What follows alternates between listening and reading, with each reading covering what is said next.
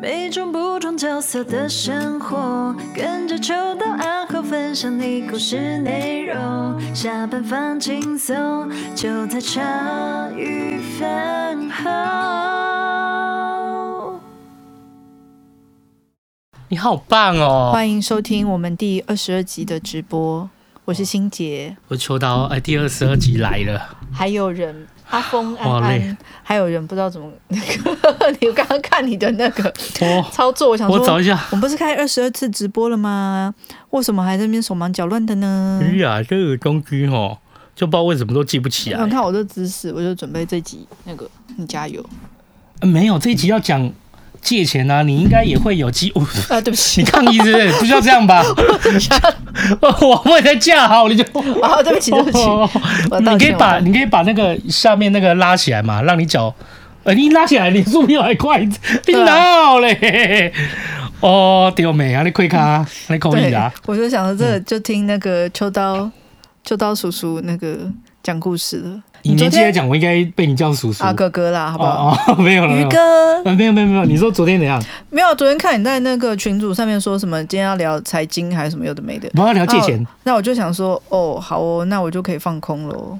也没有啊，你一定？难道你没有借过钱吗？没有，大的没有啊。那跟例如说贷款、银行借钱这些都没有过，就没有啊，完全没有。因为买车不是我买的啊，他买房就更没有了。那你有信用卡吗？我有啊，对，今天要讲借钱，因为最近哦，最近好多身边的朋友在借钱哦，就不管是买房、买车、买房、买车，信用贷款都是都是要借钱。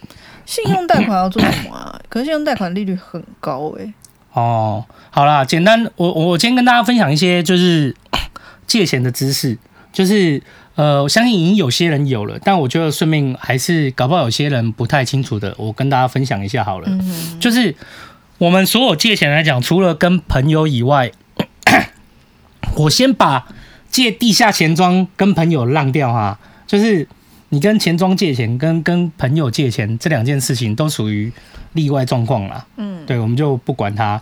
我们讲以一般来讲，公跟银行的对真真真正在借钱这个部分，就是有一般有分是呃跟银行的啊。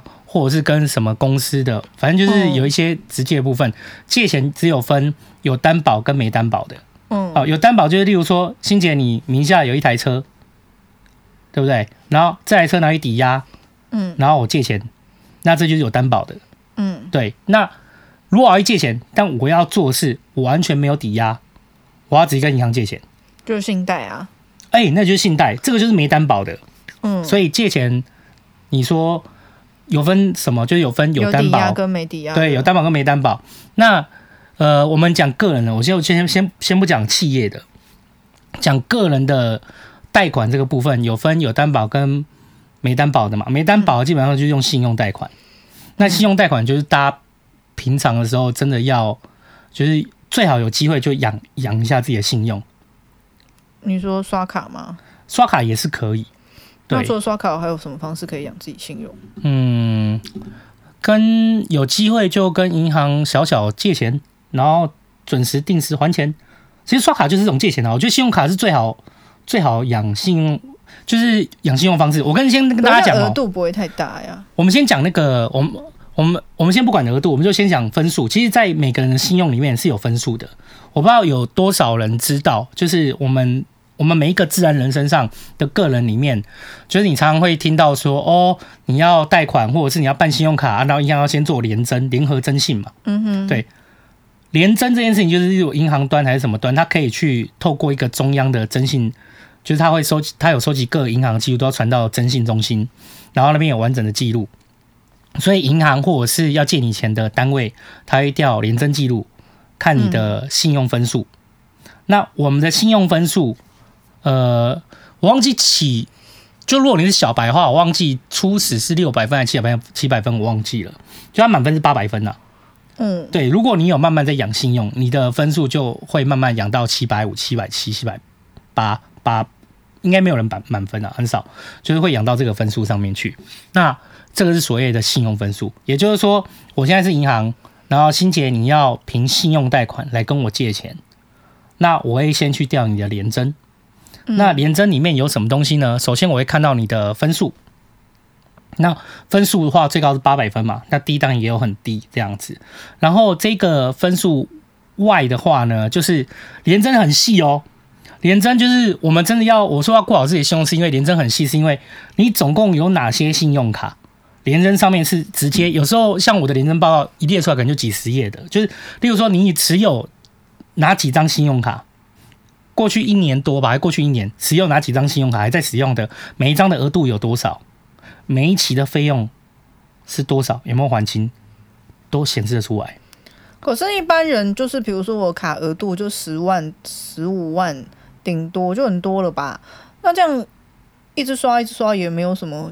你说信用也会有分数吗？会会，就是呃，在这信用卡上养分数的逻辑上，因为我有一个，就是反正我身边有一个朋友啦，就是其实后来他说他银行那边就是借不到什么钱，不知道为什么。然后呃，我就跟他讲说，我就叫他拿出他的那个，不知道健保卡吧，还是还是自然人凭证。其实每个人有一年免费。你到那个网页上，一年有免费一次调自己看自己廉政记录的机会，嗯，一年只有一次，然后第二次就要付两百块还是几百块了。然后我一年只会我一年会用掉一次啦，对，但是你要用第二次也不是不行，但是比较少人在看自己的联征。如果你是刚好最近有要借钱，然后你自己进去看你的联征，银行的心里会觉得你可能有点问题。会有一点扣分哦，对，所以说今天如果你要看联征的话，你尽量在你短期内没有要借钱的需求去看。但是如果是一年你那一免费的一次都没有用掉的话，你随时要进去看都没关系，因为你一年免费那一次不会留下任何记录。嗯，对，银行不知道你在看自己的廉政记录。对，那一年看一次是政府每年给你一次的，就是每年一月一号。重新计算，我记得是这样子。你可以看自己的廉征，那你会看得到所有的你的持卡，然后这张卡是什么卡，然后额度有多少，你有没有每一期正常还款，它列出过去十二期。那也就是说，你有十张卡，你就会看到廉政记录上面有十张卡的过去十二期，很细哦。然后包含到，例如说，呃，爸爸妈妈买房子，那小孩子你做爸爸妈妈保证人，对不对？他会列在一个什么他项担保还是什么联，你就当一个保证人，嗯，也会列进去。然后那个他项担保那部分还款有没有正常？这个部分都就是你看得到的，所以其实很裸露的。对啊。那那所谓的养养信用这件事情是这样，就是有很多人都以为你办了信用卡，然后因为我后来去帮他看他为什么那个分数不太高，是因为他信用卡一直都没有还好。就是好啦，假设我们信用卡借了，呃，我们刷了一万块，然后信用卡。账单寄过来，它不是有呃最低还款，嗯，然后还有个全额还清，嗯，对不对？那很多人会告诉你说，你只要还最低就好了，就没事，嗯，对，不是，你还最低就会有事，你没有全额还清就有事，是哦，是这样的，就是如果你只有还最低还款的话，你会启动循环计息，那也没有关系，嗯，但我觉得最重要的是你在联征上面会慢慢的被扣分，因为。银行会认为说，例如说这一万块账单你刷了，可是你却没有办法一次把它缴完。你这一次缴三千，下一次缴两千，你要慢慢把它缴完。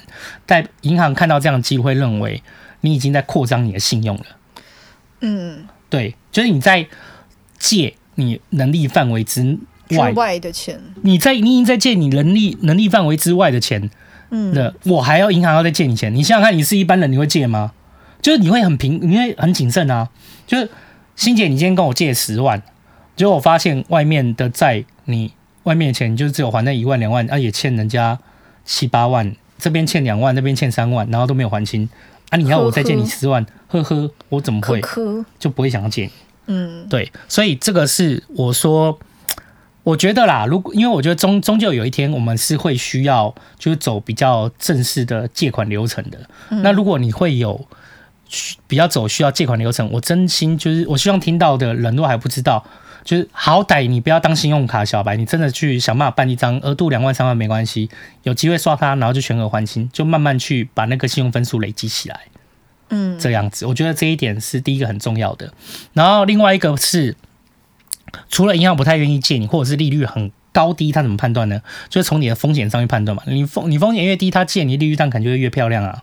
嗯，对，那还有一些就是你借超过你能力范围外的嘛。哎、欸，好，我先打岔哈。比如说像我们一般人，就是比如说什么呃，我的信用卡额度就是十万，那可能我每个每年每个月都有固定刷卡，嗯，可能几千几千到一万，这样会有有信用上的差别吗？你只要都有全部还清就 OK，哦，就算是我那边刷个餐费三五百的也可以，也可以啊。哦，反正就有全额还清啊。好，那就是比如说我信用卡额度就是十年，然后我就是固定有刷这样一年，那我这样子在银行我可以借到多少钱？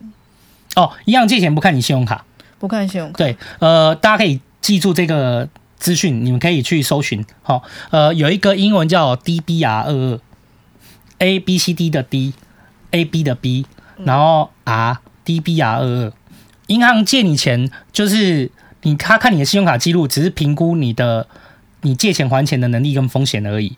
但但是要决定借你多少钱，它主要很多时候没有担保的话是卡在。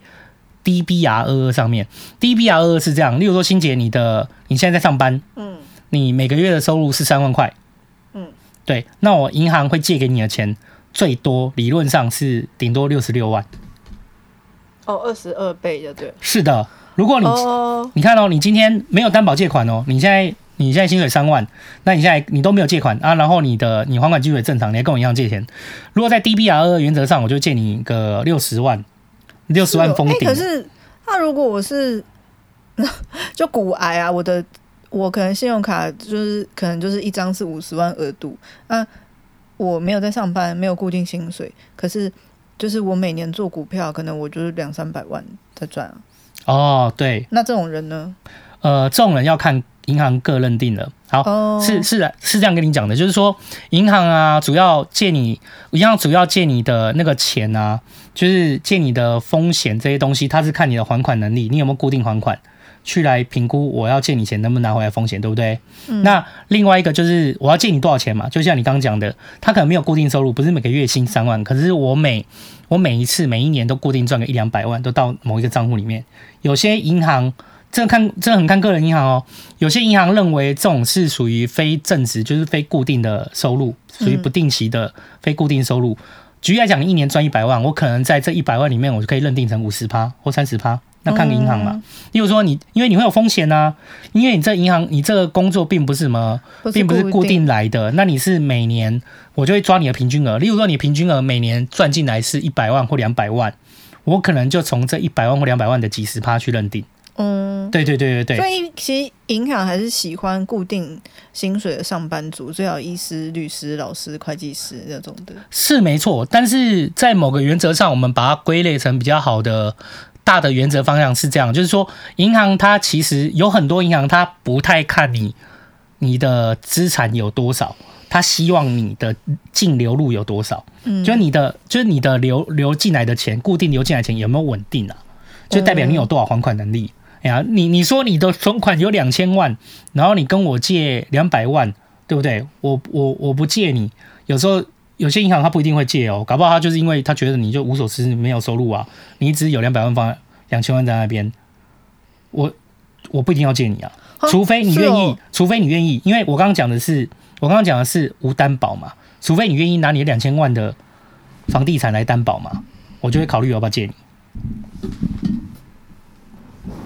那、啊、怎么了？没有电量低哦。好，就是所以说，你今天就算欣姐，你名下有一个两千万没有贷款的，就是没有贷款的房子，是你的资产证明。嗯。可是你现在跟我银行借两百万，你要用你的信用来跟我借款，可是你没有正常的收，你就是没有那种月收的收入，你也没有兼职的收入，都没有一个很固定的收入，几乎是没有的。嗯。银行就会，银行不太也不太会愿意想要借你。这两百万，除非你愿意拿你那个资产来做担保来抵押，我就有可能会借你。对，是会变成这样状况，所以我才讲说，我们借钱要分呃有担保的跟没有担保的。可是理论上有担保的，就是利率都会比较低一点了，因为没有担保就没有担保品嘛，就赌你的个人信用。那我知道信贷的。有一些会合到大概都八趴了，我遇到有人被坑，可能还有十几趴的。基础就是现在因为我帮客户办转贷过，嗯，因为他那时候就是好像年轻的时候，反正反正就是也是不懂事，信贷借，然后帮他算一算利息，就是十几趴，还不到，诶、欸，应该没有过十五啦，可能就是大概就是十几那种。然后后来又找认识的，就是银行理专有帮他办转贷，大概就是八趴左右这样子。以前的利率很高了，现在比较没那么高。不过以个人来讲，真的浮动很大，就是个人的无担保、无担保的那个无担保的借款啊，就是我知道低的哈，说真的也有三趴三趴左右的，对啊，高的说真的到八九趴，我都有听过。它的范围比较 range 比较广，它不像有担保，有担保，例如说房贷来讲就是两趴到三趴之间嘛。嗯，那如果说车贷可能就是三趴到四趴多之间嘛。然后企业贷款也约莫约莫应该在车贷做这个幅度，大概啊这样子。嗯，对，那就其实我觉得有一个事情，我也是很晚才学到，我后来发现大家都有一派的人是他是觉得尽量不要跟银行借钱。嗯，对。可是我们我会觉得，我也跟大家分享一下，我觉得我们几乎都会有跟银行借钱的，对啊，机会。而且我要特别讲，是因为跟银行借钱真的是安稳很多啊。你你不可能，你跟钱庄或跟朋友都有可能打坏关系啊，那都有可能又有一些纠纷啊。可是跟银行是很清楚的，而且大家我们会讲利率利率嘛。你说二点多二点多，好，那我考一个就是小小的问题。让你猜看哈，嗯，例如说，欣洁，你现在是银行，然后我要跟你借三百万好了，然后利率二点五趴，嗯，年利率二点五趴，好，那我分五年还清，理论上你一年会付多少利息？三百万，然后三百万一年年利率二点五趴，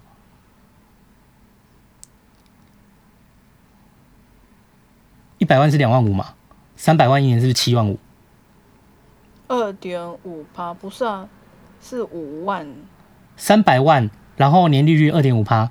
哦，分五年还哦。分五年还啊，不然我们就说一年，就是这三百万的一年。我下载房贷小帮手啊。我们先不要看房贷这件事情。哦，你是说一般人会觉得，对，我就是还还一年就是还七万五。嗯嗯嗯。对，那一年还七万五，对不对？嗯、那如果五年的话。因因为三百万是固定的嘛，那五年的话是不是七万五乘以乘以五，那就是三十五万多。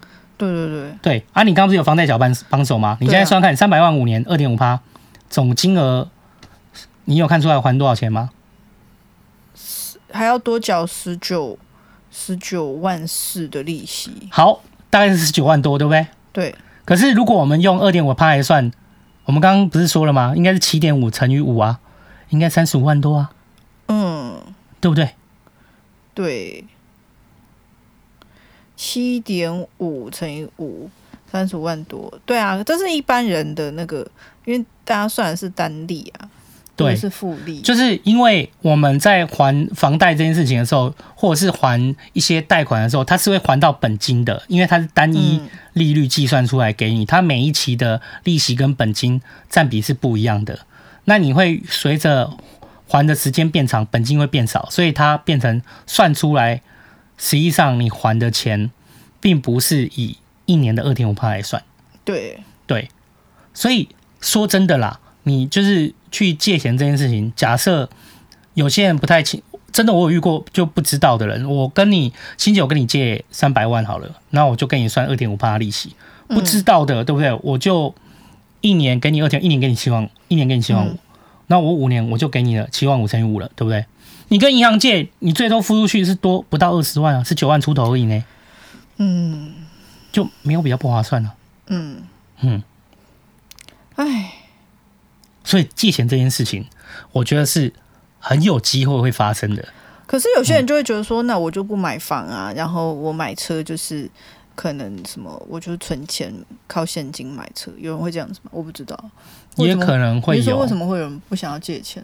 呃，以前我知道，以前就是从长辈那边有一些他会觉得说，就尽量不要。可长辈买房的时候怎么办？我觉得他们应该是这样想啦，他们是觉得说你，我觉得他们可能没有想那么多，他们觉得是两件事，他们会觉得，除非你要到买房才借钱。然后平常不要乱扩张信用，不要乱借你还你还不起的钱。可是其实等到你买房要借的时候，你会遇到很大的问题。如果你是信用小白的话，那这样子的话，所以比如说平常我就可以先打听一下。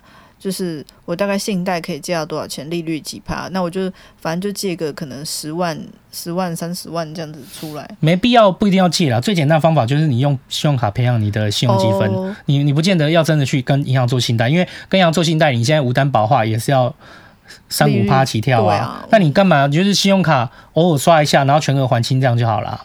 那另外就是我们注意到一个重点，嗯、就是说以银行来讲，他希望的是看到你有固定的收入，所以你真的是没有一个固定收入的职业的话，哦，是不是有办法，例如在固定的时间转固定的钱进去？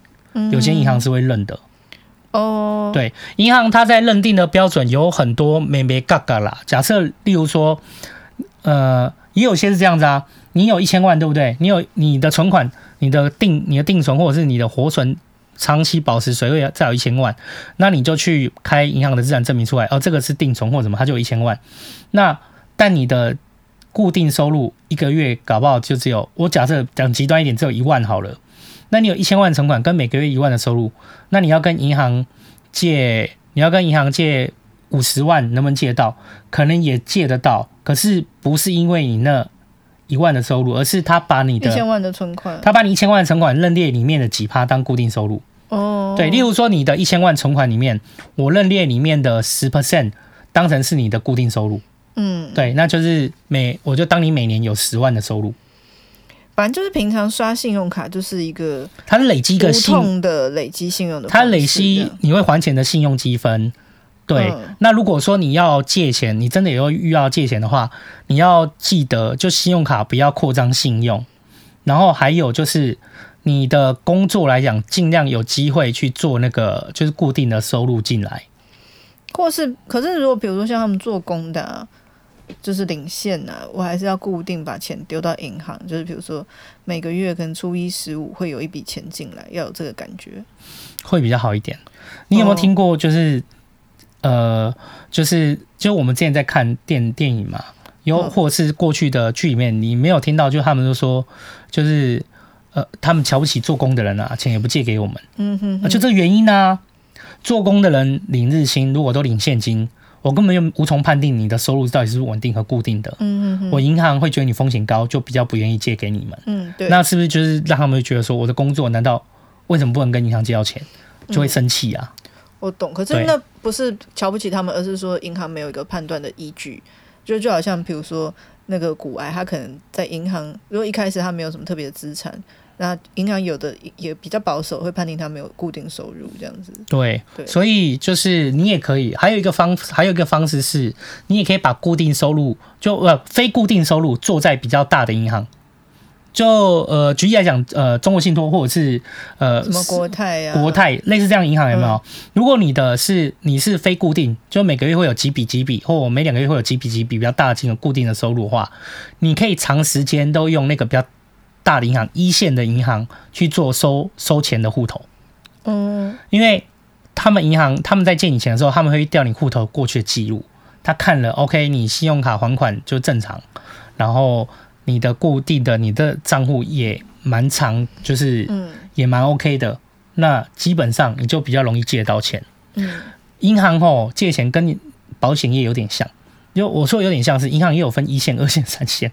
哦哦，你看哦，如果今天呃，我现在跟国泰申请借钱，虽然我是非固定的收入，可是国泰核给我，我有一个东西核给我是呃，他可以让我借一百万。那我现在要去跟另外一间小银行，我要跟他借钱，因为借钱可以比较嘛，比较利率，就银行大家都知心知肚明啊。然后你就拿出来，你刚刚说，哎，国泰银行给我了一百万是二点二趴，哦哦，他可能会觉得说，哎，连国泰都愿意借给你，那代表你应该没有太大问题。嗯嗯，对，通常大银行会借的，小银行都会愿意借，只是小银行它的。它的利率可能不见得有大银行漂亮，嗯，就只有这样而已，或者是他会想办法去怎么样让你拿到写报告还是怎样帮你争取漂亮一点利率，嗯，对，所以这是平常啊，就是你要怎么样养那个信用积分看联征啊的一些美眉嘎嘎，不要真的等到要用钱的时候我们才去借，就是平常要有这样的习惯，你其实会比较，就是你要借钱的时候会比较方便一点。嗯，对。那当然啦，如果说你都是要用有担保的话，那就很单纯，就看你的担保值不值钱啊。车子啊，对对对，车子比较好，但房子是比较好借的。可是如果房子来讲，你的你的银行已经有第一笔债权人，有第一笔债权人了，那你要再拿去就是二胎嘛？二胎你会越来越难借啊。嗯，对，二胎利率一定也比一胎高，所以没有、嗯、没有贷款的房子才会条件比较好一点。啊，如果有贷款还房子的话，就是条件比较不会那么好，因为他也会认为，哎，你可能也有一点扩张信用这样的问题。嗯嗯，所以其实哦，我会觉得说，我们真的是很有机会跟银行借到钱的。那如果真的有这个机会要跟银行借钱的话，那我们平常的消费习惯。可以慢慢的积积累一些信用，或者是从一些美港里面，例如说你是非固定，你不是固定的月收入，那你就去办一个比较大的银行，跟他也不要长期的往来。就是反正收入就固定丢那间银行。对对对对对。每个月都有入账这样子。对对对对对对，就是这样子会，嗯，在借钱的时候会进比较容易一点。了解。不然就是要找保人了。对啊保人也很麻烦啊。我们现在从小就被教育了，不要随便给他做保，家人也一样。对不对？那怎么办？嗯，对，对啊，不是很麻烦。可是大家也不要觉得说，例如说做工或者是说那种非固定收入的在歧视啊。就我老实讲啊，就是银行对，例如说好啦，我我是公司的老板，对不对？银行对公司负责人也不会特别有，也没有比较友善的啦。公司负责人常常比同事、比员工还要更难借钱。嗯，因为公司负责人的那个 风险，他们有时候会认为是更高的。说倒就倒，说跑就跑啦。对啊，嗯，谁知道你这样子？对啊，谁知道这种当负责人就是这样。嗯、其实你知道，换个角度去想，就银行的角度，就我们如果要借钱，我们当然也是要借出希望可以收回来的，所以他们自然会有很多判断的方式。嗯，对啊，对，所以我们这平常就例如说，没有信用卡的，可以稍微试着去办一张信用卡，额度小也没有关系。什么？嗯、像以我来讲，例如说我的信用。如果有些有信用卡的人啊，有好几张人，他就我我是不晓得他们没有没有过这种想法吗？就是我曾经我跟我朋友讲说，哦，你是因为这个原因，应该可能是因为这个原因的时候，他不晓得。我跟他说，银行办给你信用卡的时候，他会给你去看信用评分啊，不然的话他怎么知道给你多少钱？嗯、好，你的信用卡额度下来给你十万二十万，你不觉得他怎么判断是十万二十万的吗？很多时候是怎么判断？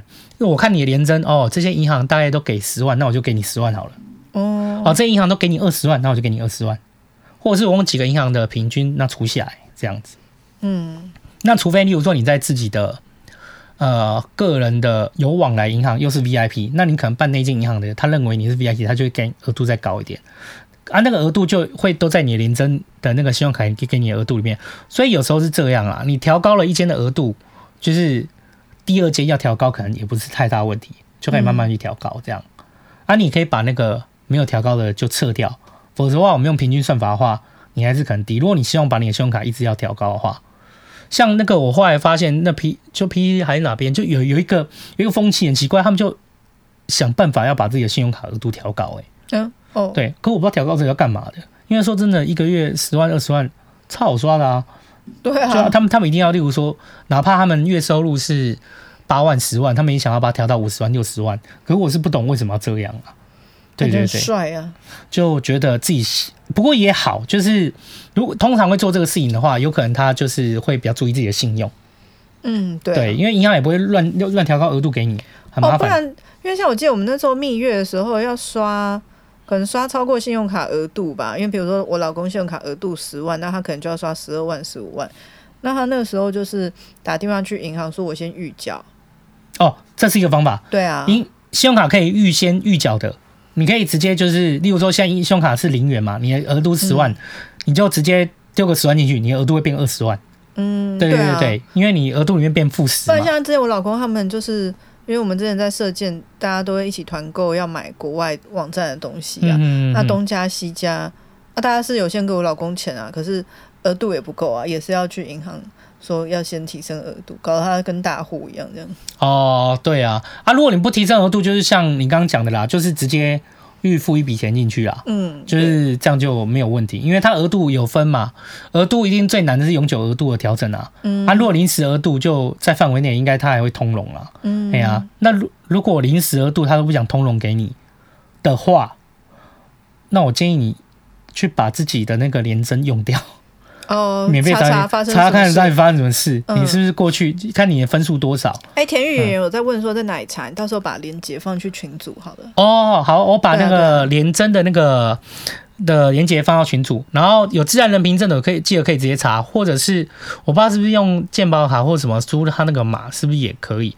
反正就是他有那个一年可以免费查一次，大家可以天天看，但不要被分数打击哦，因为我后来发现就是有一些朋友就是我在。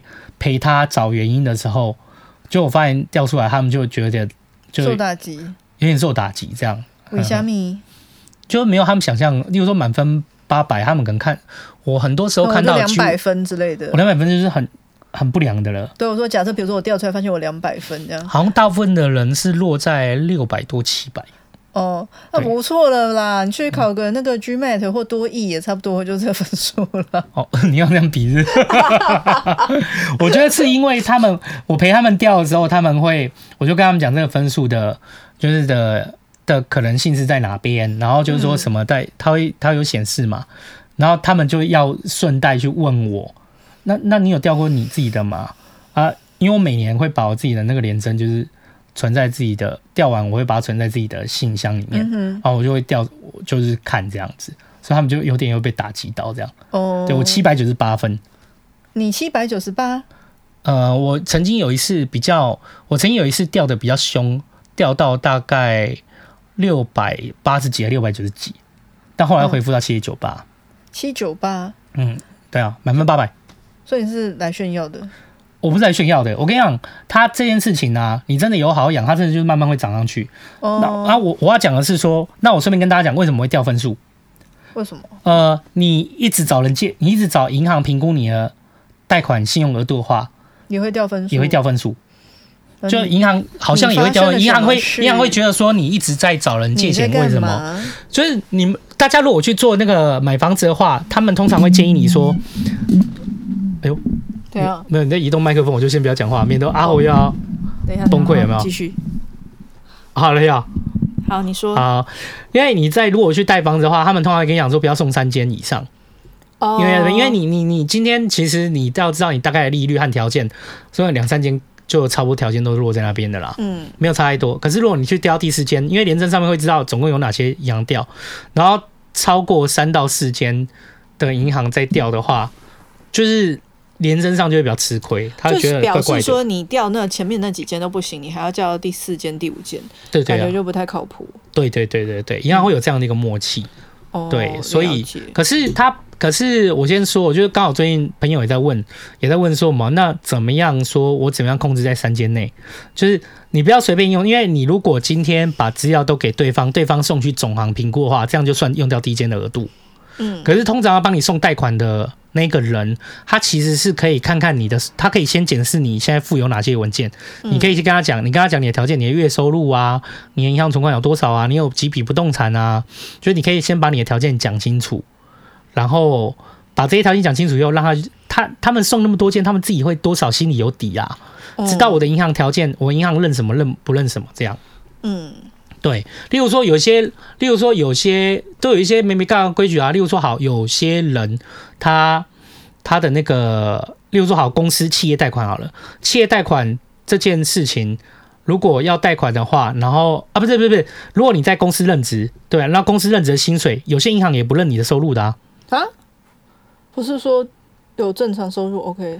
对，但是有一些不一样哦。好，我我举个例哦，例如说清姐，你现在在这间公，你现在在。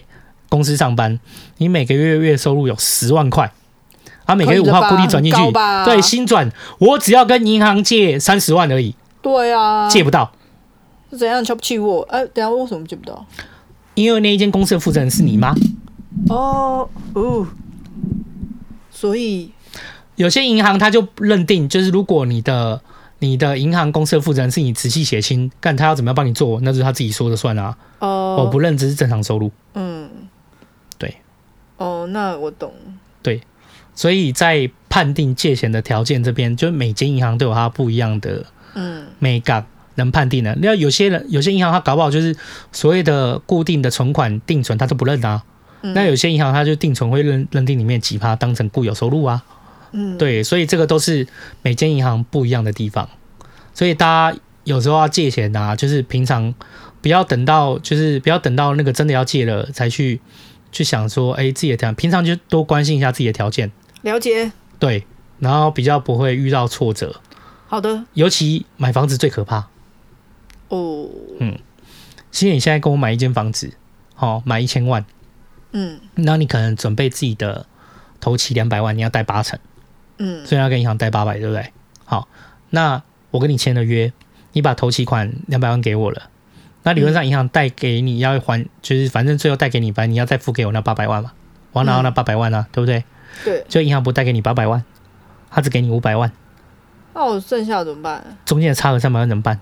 如果你怎么变都变不出来，你就是违约啊。那你的两百万，我可能可以就合情合理的直接没收了啊。对。这是真的发生在很多就是买房子里面世界的事情，就是我以为是同步要进行，哎，就是我要跟你买的时候，我顺便要去看我可以贷多少，但没有经验的，有些你也不能期待每个中介会提醒你这件事情。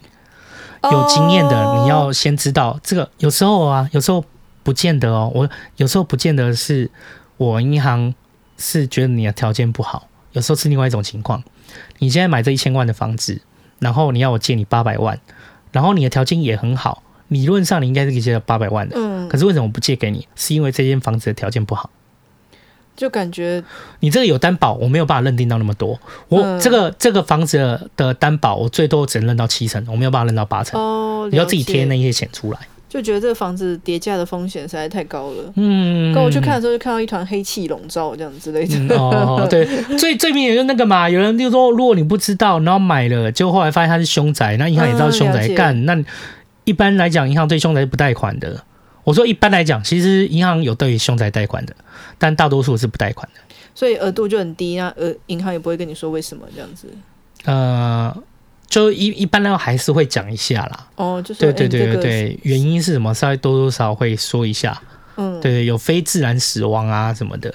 嗯，嗯，所以说你如果真的要买房子，这件事最多发生的就是你错估了一间房子价值，还有错估你自己的借款能力。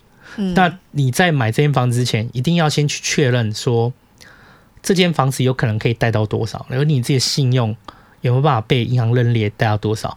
嗯，中介吼就是收卖方，理论上啊，他收卖方最多可以收到四趴，收买方最多可以收到两趴，所以他从买卖双方其实最低最低基础应该是合计起来有四到六趴的服务费，嗯，而这个服务费就是他要来协助你做这样的评估，嗯，你可以跟他讲说，你要我出这个价格买，或者是我有兴趣出这个价格买，我可以，但是你先帮我。去评估我这样能不能有机会带得过？可以的话，我就跟你下斡旋。嗯，对。那当然也有一部分是先下斡旋，然后才可能过不了的。那如果下斡旋过不了还小事，因为什么下斡旋过不了，你斡旋如果是两万、三万、五万的话，你赔得起啊？就给他就好了，就给他，你就赔人斡旋金嘛。可是如果你是签约以后违约，对，签约以后你才发现你贷不过。快要就可能违约哇！你这赔掉的不是斡旋金，你赔掉的是你前面付起付的定金，可能不到两两成啊，可能但一层应该也没什么问题啦。对，嗯、那这样就会非常非常的麻烦。所以，毕竟我们在资本主义的社会，所以。刚好趁这个时候，游戏规则讲一下。对对，跟大家分享一下游戏规则啊！希望大家就是对于就是说这个银行啊，还有就是我们日常借钱啊这样的往来的方式都要清楚。还有就是说，你看那年利率如果是二点五趴啊两趴，你也不要觉得说就因为这样子而不想借钱。就像我刚讲的，就是你的年利率单一年来看，你以为很高，可是因为你借钱，往往银行借你的钱是会还到。还到本金的，你最后还出去不是有那么多的，可能只有三分之二，对，甚至接近，就是对接近，就是说少了至少三分之少了就是二分之一，搞不好也不一定啊，就看你的条件怎么样。嗯、对对对对，所以跟大家分享说，嗯、稍微小科普一下，对，小科普一下借钱的小资讯啊。今天这一个部分跟大家分享，那就分有担保借款跟没担保借款的部分。那个刚。预言说的那个怎么样看自己的联征，我就再传到那个群组里面。那如果有任何问题啊，我们在群组里面再一起多讨论。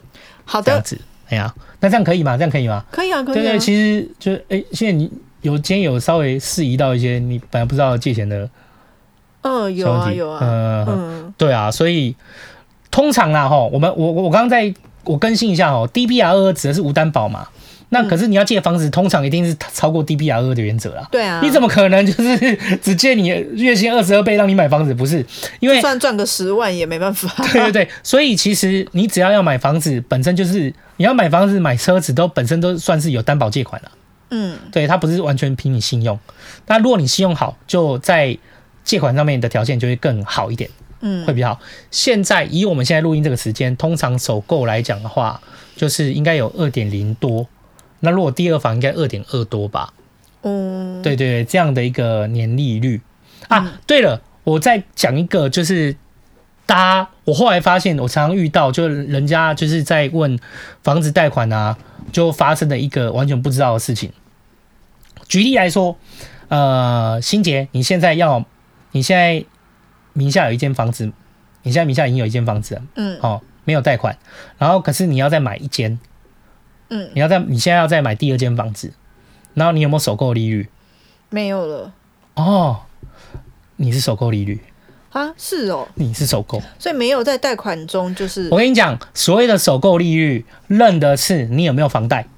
哦，对，你名下有一笔房贷，你就不是首购；你名下有三间房子，三间房子都没有房贷。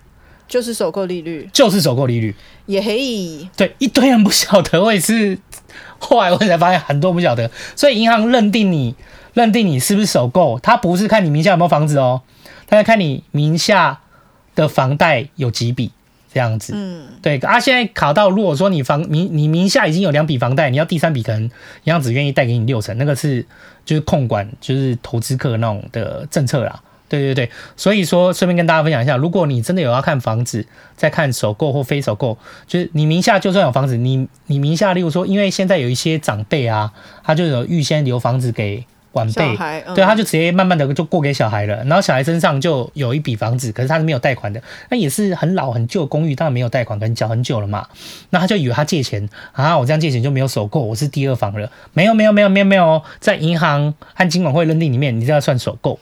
嗯，对对对对，好，跟大家小小分享一下。好，好，哎、欸，那跟大家打个招呼啊。好，好，好，现在哎、欸，有哪些我看不到讯息？有有有，一年可以查一次。我看一下，大家有问什么？就是房子估值不到，前阵子很常发生啊。对对对，我把这些顺便回一回，就是 Humi Life 吗？就是因为啊，前阵子房价涨太多。嗯，起涨太快，就是原来这间房子应该二十，最最有名就是新竹了啦，竹北哦哦，竹北，例如说在三四年前搞不好，例如说你可以看到二十几万的房子，怎么现在要五六十万的，或四五十万的，就是它涨了两三倍以上。那这样会变成发生什么事情呢？就是你的银行跟不上那个你买房子，就是银行的估价速度落后了，你买房子涨价的幅度领先了。这样子，你买到的是现在的金额，嗯、可是银行的估价还留在过去的金额。就是啊，顺便跟你分享，欣姐，你有没有想过，银行到底银行怎么样估这个房子的？怎么估这个房价？查实登。哦，这是一招。嗯嗯，还有不会看房仲的那个售价吧？哦，也会。啊，那么狠哦！就我跟你讲啦，不是看房仲送价，就是银行要调这个区或这一个房子的钱的大概是估大概是多少钱？真真正要核去估去核的话，实登是一环，可是有的实登是搞不好是五年前以前的交易啊。嗯，那五年前跟跟五年后，它一定会不一样啊。嗯，所以这个时候银行可能会怎么样？会看那附近他有没有贷出去过，或其他银行贷的实登发那附近的社区发生了多少钱，或甚至呢？呃，找中介问那边付现在大概成交价约莫落哪边？好，举例讲，成交价落在三十五万，然后可是我估给你，我可能要保险保守一点，我可能认三三或认三十一，就看银行跟你这人的，我我很想借钱给你，我能评估的风险有到多少？嗯、所以之前也不是之前啊，前阵子很常发生，就是银行在估价的时候跟不上涨价的速度。对，我现在已经都买到一瓶三十五万的，可银行估价却只能估三十。嗯，对，这就是很。很微的一件事情，就会变成发生了。就我以为我可以贷到那么多钱，就没有，就你自己要贴那一个差价。所以大家买房子的话，真的要那估值这件事情要稍微抓一下，不要听房仲，有的房仲是蛮过分的，有的房仲就是他为了要你买，为了要你签，为了要你签那个斡旋啊，赶快成交，都跟你说这房子有大概多少钱啊，没问题，都跟你讲没问题，那到后面都是问题。对啊，对，然后问题他可能还说是你自己的问题，那就很瞎。然后 他有分享到一个说。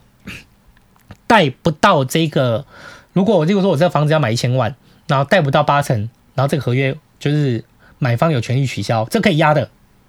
如果你担心的话，你也可以压这一条，那是很安全和很保险的。嗯，可是我们同时也要清楚哦，就是呃，有时候不见得你压得到。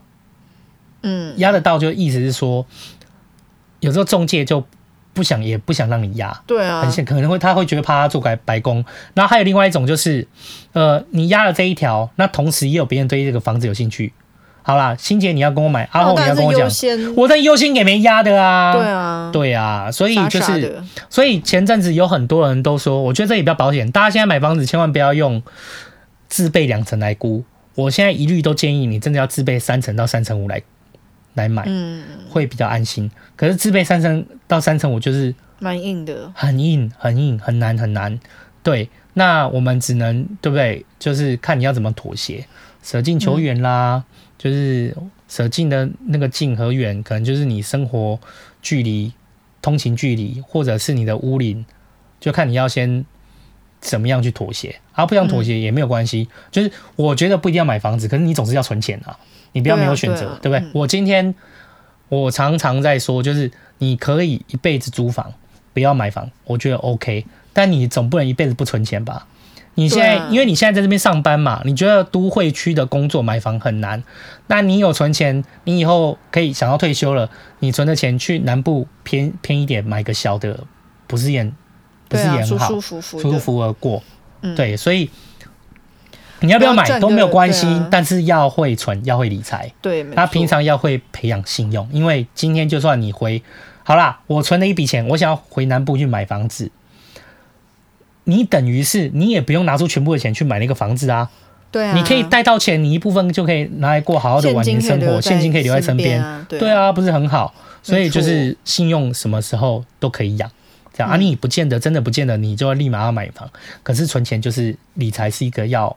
有的习惯，这样没错，哎，再计算，好啦，大概是这样子跟大家分享。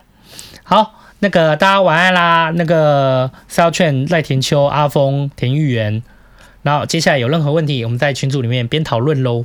大家拜拜，拜拜。当你听到这一集，就代表阿后我本人已经准备快要回国了，好不好？谢谢你今天收听，这个已经是。之前就已经预录好的直播啊，我人还是没有在，因为那时候是在休养期间。我是阿后，哎，今天二十六号放了这批直播呢，应该正常来讲，这周的二十九号应该是可以直播的啦。六二九礼拜四晚间应该是可以三个人久违的三人直播，好不好？就可以听到我讲有关于我泰国的。旅程了，那我现在讲不出个所以然，是因为这些都是已经先提前剪好的，好不好？我在过去拯救了未来的自己，就是这样的一个感觉，好不好？那好，感谢你依然收听，好不好？啊，之你之前有在那个聊天室的，比方说你像芋圆一样，好不好？场场都有跟上，那感谢你喽，哦，啊，这一集希望你可以喜欢这次的直播，我们二九见。如果有直播的话啦，啊，我隔天就回来了。那这边顺便说说一下，那我就是准备回国了。那大家就直播见啦，我是阿浩，我们下次见，大家拜拜。